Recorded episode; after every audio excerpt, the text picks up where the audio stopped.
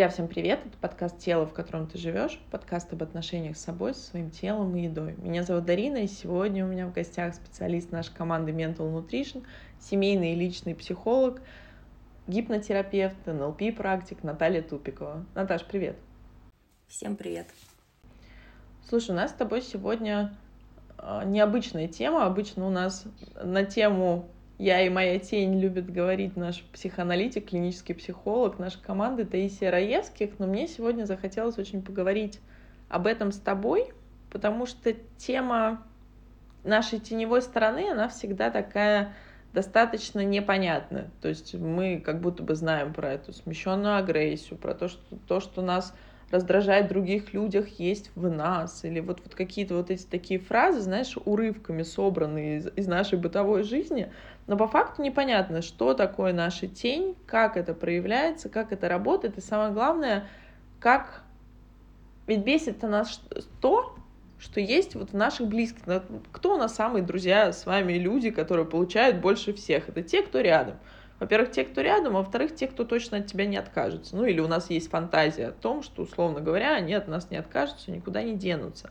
И вот там как раз-таки проявляет нас, вспомните отношения, э, как говорил Будда, если вы считаете, что вы просветлели, просто приедьте на неделю к родителям и поживите с ними. И тут сразу вот все эти шоры спадают, и мы опять попадаем в нашу какую-то позицию, где нас раздражает, там, не знаю, какие, какие-то поведения наших близких и все остальное. Вот как работает тень, давай сегодня поговорим на эту тему. Что это вообще в целом такое?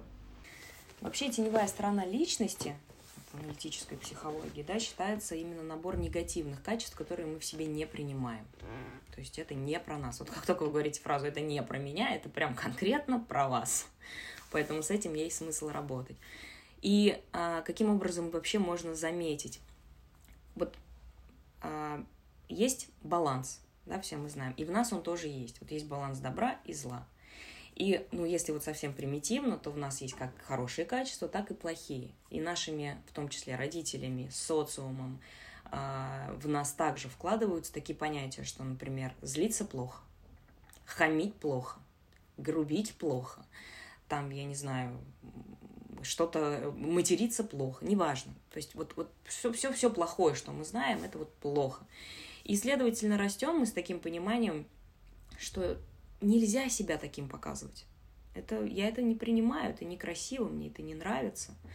И когда появляются близкие-то люди, это вообще самые большие триггеры. Но даже когда вы видите в очереди стоя, вы начинаете обращать внимание, вас сильно раздражает один и тот же элемент, то есть он там перебивает, все время перебивает, все время вставляет свои пять копеек, все время тыр-тыр, любопытный, очень любопытный, прям, то есть это то качество, сразу же вы можете вернуться к себе и задать вопрос, так а я, почему его не принимают так? Ну, то есть, по большому счету, чего там такое? Любопытный человек. Но меня это раздражает. Прям раздражает. Мне хочется сказать, замолчи, просто не задавай мне больше вопросов.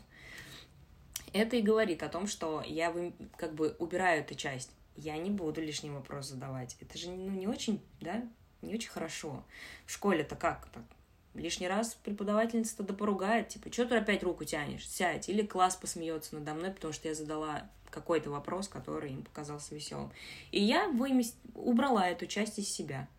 Я решила, что это некрасиво, это так не будет, и я вся такая правильная и так далее.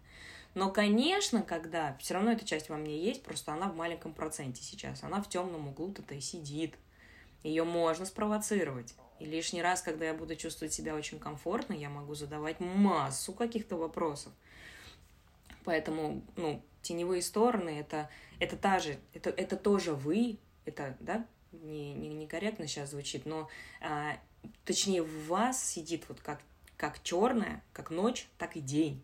И это просто нужно привести в баланс, так, чтобы вот как раз вы эти тени и не замечали в других людях. И благодарите их за то, что они вам подсвечивают, что в вас на самом деле сидит. Вот как только вы видите этот раздражитель, вы прям сразу можете понимать, что во мне это сидит. Я это не принимаю. Ну, кстати, да, мне сразу вспомнился пример, не знаю, наверное, дамы меня поймут, когда какой-то компании есть э, супер выскочка. Ну вот как будто бы нам так кажется нарочито, она очень уверена в себе, она достаточно много держит на себе внимания, И как будто бы у всех такой просыпается снобизм. Я просто это очень часто вижу в компаниях, особенно где одни женщины или в коллективах, где есть вот эта женская конкуренция. То есть я, по сути, не такая, потому что у меня есть фантазия о том, как должна выглядеть, ну, условно говоря, женщина, которую любят, или женщина, которую там хорошие девочки не ругаются. Вспоминаем у меня прямо, знаете, это э, родительские программы по голове, как обезьянка стучат. И получается, а тут есть человек, который ломает мой как будто бы стереотип. И я говорю о том, что это ненормально, это не часть нормы. Но по факту это то, что мы себе не позволяем. Почему раздражает очень многих э, чужой успех? Ну, потому что это какая-то твоя парадигма, то есть которую, от которой ты когда-то отказался, в пользу чего? Пользу того, чтобы быть удобным и хорошим, и прежде всего, друзья, да, как, как армянское радио, родителей в родительском доме мы воспринимаем. Это когда нет того вот самого безусловного принятия, что ты можешь быть такой, ты можешь злиться, ты можешь кричать, ты можешь биться головой об стену, если ты сейчас так проявляешь эмоции. А дальше мы с тобой подумаем, что привело тебя к такому способу выражения, и всегда ли он удобен тебе. То есть, на самом деле, друзья, и тут вот ты правильно, Наташа, сказала, что как только вас что-то поднимается, я всегда очень радуюсь таким моментам, потому что действительно мне подсвечивают, что я чувствую к этому человеку, почему у меня поднимается такая злость, почему у меня поднимаются какие-то вот эти смешанные чувства, раздражения, чего-то еще. То есть, действительно есть истина. Нас ничего не раздражает того, чего нет в нас самих. Потому что то, что нас не касается, друзья, ну, мы с вами все-таки, как сказать, не настолько эмпатичны, наверное, в плохом смысле этого слова, просто слово эмпатия, я думаю, что все знают, но мы не настолько вовлечены в жизнь все-таки других людей, и это уже подтверждено, что всем, если честно, глобально все равно, всех волнуют вопросы о себе, о своих каком-то близком круге, да, и о своем будущем, чтобы вовлекаться в то, что тебе никак вообще не откликается. Поэтому если вы на что-то реагируете, если у вас что-то поднимает вот эту смешанную гамму чувств, обычно все-таки негативный коктейль, то значит там что-то не так. И вот, Наташ, если брать, что все-таки мы это берем из детства, то есть мы в какой-то момент подумали, что это ненормально, и тут мы берем, да, уже не только психологическую модель, но и социальную, да, безусловно, без нее никуда, то как это проявляется дальше? Вот условно говоря, я в какой-то момент решила, что хорошие девочки, не знаю, ну, к примеру, не едят после шести, не ругаются матом, не знаю, не встречаются с мальчиками до брака, там, и что-то еще, к примеру. Каждый подставит свое, никогда не кричат. То как я дальше свою жизнь проживаю? То есть как я это, это же я должна этот фасад-то держать, напряжение, это же сколько там растет колоссальное напряжение глобально, когда ты взаимодействуешь с такими людьми, вот мы примитивно, не зная про свои теневые стороны, не понимая, что сейчас происходит, да, что мы делаем? Мы начинаем переделывать человека. Мы начинаем с ним а, взаимодействовать, типа, да слушай, да вообще-то все не так. И мы начинаем просто с пеной у рта что-то ему доказывать, какую-то свою правду, потому что это вызывает раздражение, ты не права, послушай, у меня есть аргументы, ну, а, а мы же себе всегда объясним, почему мы так действуем, да, мы же себе всегда объясним, почему нельзя материться, да, ну, как бы. И, следовательно, я начну это объяснять, я, да, со своим собеседником, начну ему доказывать, что он не прав. Это то же самое, что мы фактически, если говорить про теневую сторону, это то же самое, что мы смотрим в зеркало и отмываем его. То есть у нас на, не знаю, бровь не так накрашен, и глаз не так накрашен. И я не а, свой глаз, да, как-то подправляю, да, или отмываю, а я начинаю зеркало тереть, двигать его, не знаю, менять зеркало. То есть, ну это ты. Ты сначала разберись с тем, что почему же тебя так это, почему же ты так это не принимаешь. И это, что забавно, можно еще активно заметить в ситуациях, когда ты а, когда твой, например, третий там, да, человек, собеседник говорит, меня так раздражает, что она чавкает, а тебя это не раздражает. И вот обратите на это внимание, что ты этого даже не замечал. А почему? Да потому что, ну, потому что это как раз все там в балансе с этим чавканием. И тебя это абсолютно не, не... Ну, ты даже этого не замечаешь. Но другой человек, который себе этого не позволит, у которого вот там ограничители стоят вот в этом, ну, пусть воспитание, про что это для него, как, какие-то нормы социума, да, он себе не может этого позволить. И он вам на это жалуется. И вот когда вы слышите вот эти жалобы, меня раздражает, что он там так-то делает. Или он заводится на тему «все такие несправедливые, один я справедливый». Там, грубо говоря. Это всегда про то, что он ее вытесняет. И самый несправедливый здесь конкретный человек, да, который об этом говорит, если уж так.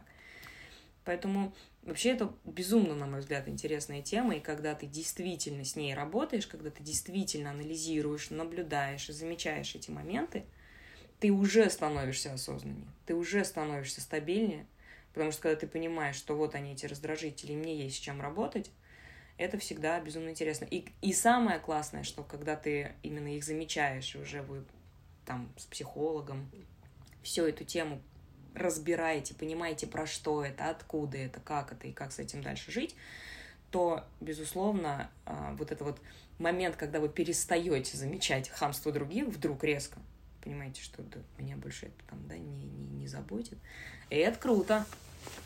Это видишь, Наташа, это же тоже тема про личные границы. То есть, друзья, все в нашей психике, оно завязано. И, условно говоря, в какой-то момент э, мне сказали, я принял на веру, что злиться это плохо. Опять же, друзья, это то, что социумом навязано. Злость, агрессия — это одна из наших эмоций. Открываем список эмоций и чувств, которые мы вам уже присылали и делились, вы можете, в любой, любой человек может в интернете их найти. Они все должны в нас быть.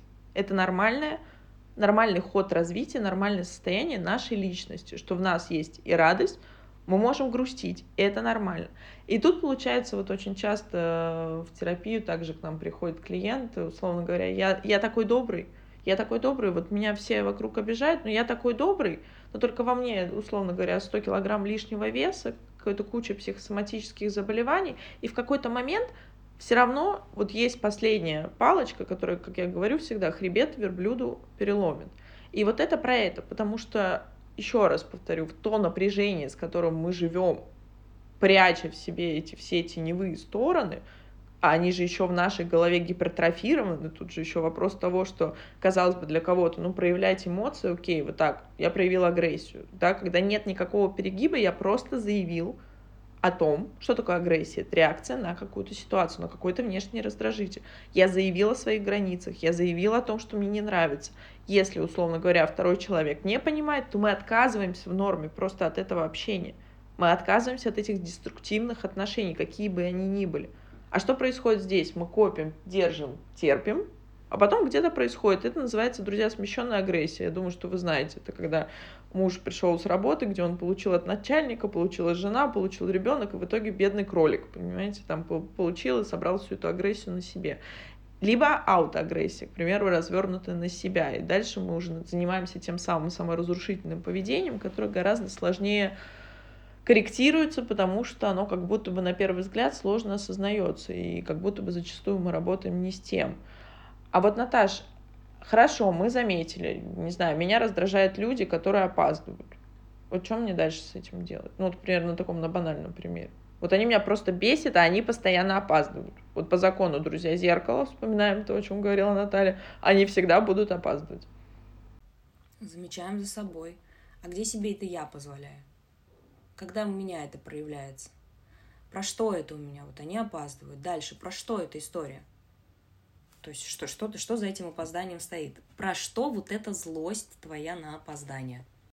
И можно удивительным образом найти, что на самом деле опоздание для вас это про то, что вас не ценят, не любят, не знаю, вы не нужны, не важны и что-то еще. Но только ключевое это опять про нас. И всегда в терапии очень забавно, когда мы начинаем с клиентами раскручивать, и когда они приходят к пониманию, что, может быть, это не вопрос ненужности, а вопрос просто, ну, скажем, какой-то проблем с тем же тайм-менеджментом, необязательности, безалаберности, поставьте своего, своего партнера, то их резко отпускает, и как будто бы это уже становится таким неважным фактором, и находятся другие способы, потому что для человека это не столь важно, человек не фиксируется. Безусловно, у опоздания есть тоже свои причины, но это уже совсем дебри, но это не связано с вами.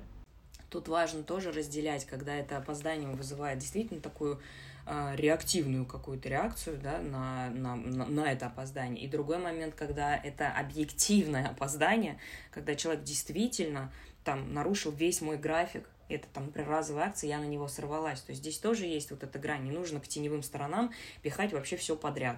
Я сегодня сорвалась на того, кто опоздал, и поэтому это моя теневая сторона. Безусловно, нет. Это, это ваш день, да, у вас было все распланировано, человек безответственно отнесся, опоздал, там, не извинился, например, да, или повел себя вообще по-хамски. И понятно, что это вызовет реакцию. Тут тоже очень важно вот этот момент замечать. Мы говорим именно про то, что вот меня, да, вот, вот ну, правильно ты сказала, именно когда всегда это происходит. Всегда я уже изначально напрягаюсь от того, что человек опаздывает. Да, действительно, там можно нарыть, правильно ты сказала, про самоценность, про а, прочие вот моменты. И в то же время понять, что это можно себе позволить. То есть опоздание это, это, это определенная там безалаберность может быть, да, или это определенная увлеченность может быть, да, человек вот настолько увлечен чем-то, не замечает он там время. Но когда вы вот в этом балансе находитесь, то, конечно, вы понимаете, что это простительная ошибка, это непростительно, еще раз повторюсь, когда был определенный график, вот это все сместилось. Это не первый раз, это, это опять не про теневую сторону. Это про тайм-менеджмент, это про правильную структуру распределения времени. Но когда, просто с опозданием такой пример, да, а, сложный, там, перейдем на хамство. Вот именно когда хамство вы замечаете во всех людях, вот это про теневую сторону. Когда хамство было, вы зашли в аптеку, вам реально нахамили, или что тебе надо, да, и вы вот, это уже не про теневую сторону, это действительно про ситуацию, в которой вы оказались. Поэтому вот это вот разница. Угу.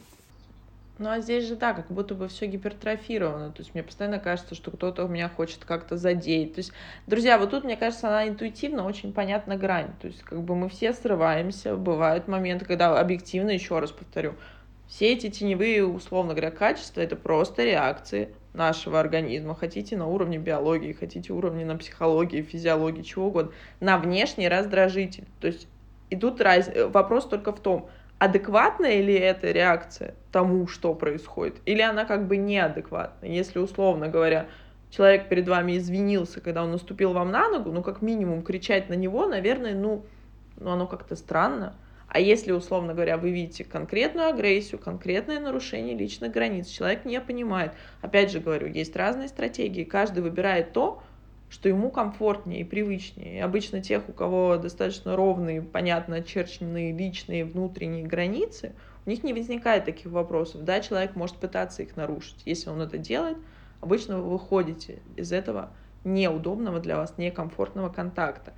И вот я всегда клиентов спрашиваю, а где вы проигрываете свою плохость? Я уверена, у тебя тоже такое есть, всегда вызывается шок. В смысле? То есть нам всем нравится быть хорошими. То есть у нас у каждого есть своя фантазия о том, что такое быть хорошими. А что такое быть хорошим, если брать в глобальном смысле? Это быть удобным для всех, чтобы я всем нравился. И это опять то, о чем мы говорим мы с тобой в каждом выпуске, что это идет фокус на внешнем, не на внутреннем. Потому что внутри это, это же надо разбираться – это ты всегда приучаешь наших слушателей. Э, спросите себя, разберитесь с собой. Да я проще найду вовне все причины. И, друзья, в этом месте я это говорю специально, чтобы вы отслеживали, как вас поднимается на эти слова. То есть у нас у всех поднимается сопротивление, потому что нам проще менять кого-то другого, нам проще вот то самое зеркало менять, менять партнеров, менять работу, менять, я не знаю, друзей, кого угодно. То есть, по сути, это такой побег, потому что они все какие-то не очень. Они и обычно, вот когда приносят свои запросы, обычно там одинаковый симптом у всех. Вот все какие-то не такие, примерно в одном поле. И Наташ, может быть, есть какая-то техника хотя бы просто попробовать, вот что я в себе точно не принимаю, и вот можно, друзья, чтобы понять, что вы точно не принимаете в других людях, напишите список. Вот что для вас самое страшное в других людях? Вот обычно это говорят, там, я не знаю, хамство какое-нибудь, там, я не знаю, вранье, что-то еще, нечистоплотность, и вот это тоже наше из любимого, то есть вот эти носки разбрасывания. Вот напишите, а что дальше с этим списком делать? Вот если я очевидно чувствую, что это, блин, то, чего я себе просто не позволяю. Ну вот правильно ты уже начала эту технику с того, что сначала запишите список того, что вам не нравится. Дальше просто проанализируйте, где же вы себе вообще позволяете ли эти чувства. А вы их себе в любом случае позволяете, хоть на один процент, но каждый из этих чувств вы себе позволяете. И подумайте, если да, вот все-таки сядете все это делать, подумайте над тем, что вы чувствуете, когда вы именно позволяете себе вот эти чувства, что происходит внутри вас. И а, говоря об удобности, кстати, ты очень тоже классно затронула эту тему. А, мы любим быть удобными для других, потому что это да, безопасно, потому что это круто, что нас, ну, нас приняли. но хочется прям, хочется прям чешется сказать, какой кайф, когда ты э, удобен для себя, комфортен для себя, и когда ты нахамил человеку, но у тебя есть способность, есть э, силы, да, извиниться. Когда ты понимаешь, где ты не прав, когда ты понимаешь, что, а вот здесь я был прав, да, или же ты точно так же видишь человека, человек на тебя, например, твой руководитель на тебе там, тебя отчитал, кто-то как воспринимает. Вот он, вот это вообще, это мне так обидно. И вот уходят в какие-то вот вообще неконструктивные истории. И другой вопрос, когда ты из этого выносишь урок, свой собственный опыт. То есть он на меня накричал, потому что, да, я действительно здесь ошибся. Он на меня накричал, ну, не накричал, да, накричал это уже нарушение границ. Он не сделал там замечания как-то, не, не с улыбкой на лице, скажем, да, потому что я действительно не прав.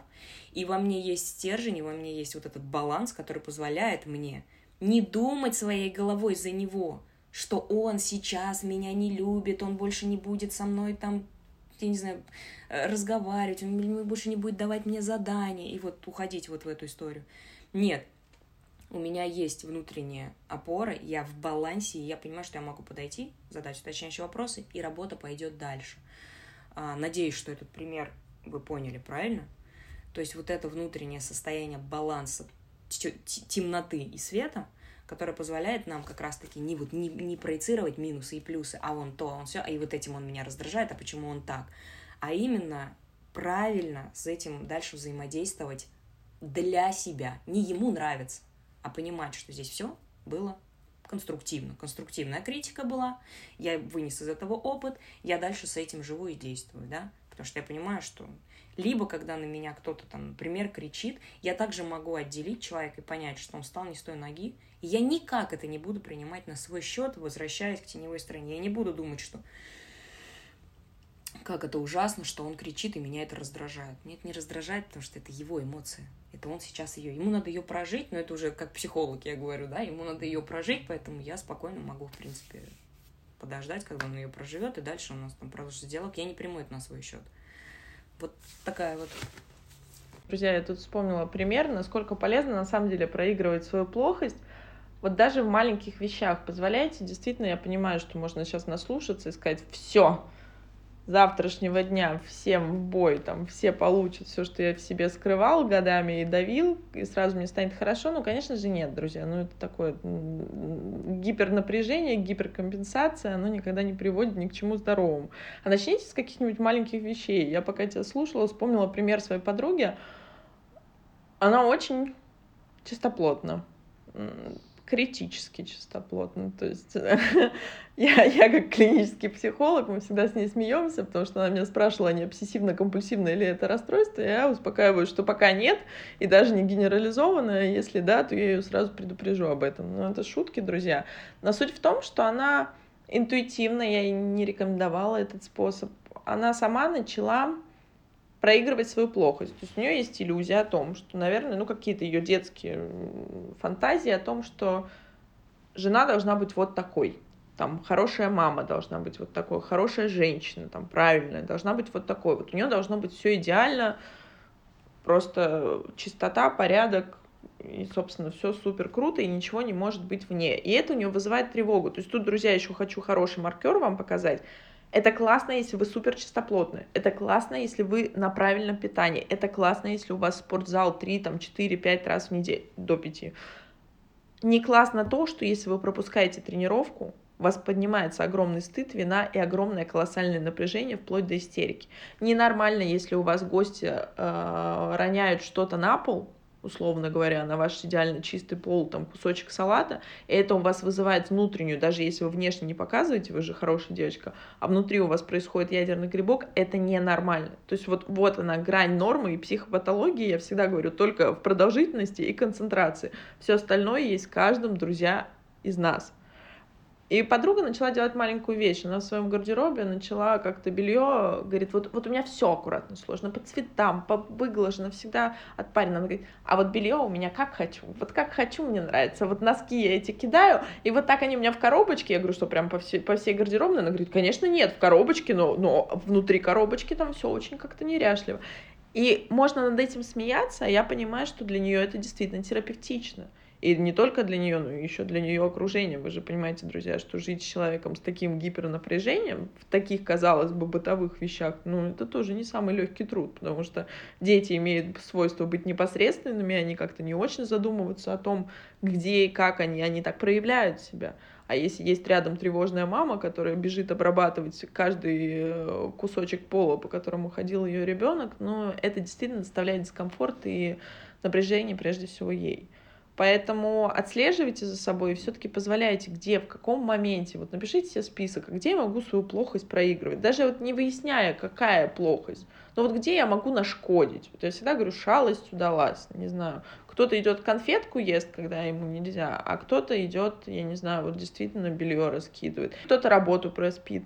Это тоже, друзья, периодически, когда это в, в рамках какого-то вашего ключевого, не должно быть напряжения, потому что жизнь, друзья, все-таки дана нам для того, чтобы мы ее проживали комфортно. Вот наш проект называется «Тело, в котором ты живешь», и действительно вот мы с командой делаем так, чтобы каждому стало чуточку комфортнее и счастливее жить в своем теле.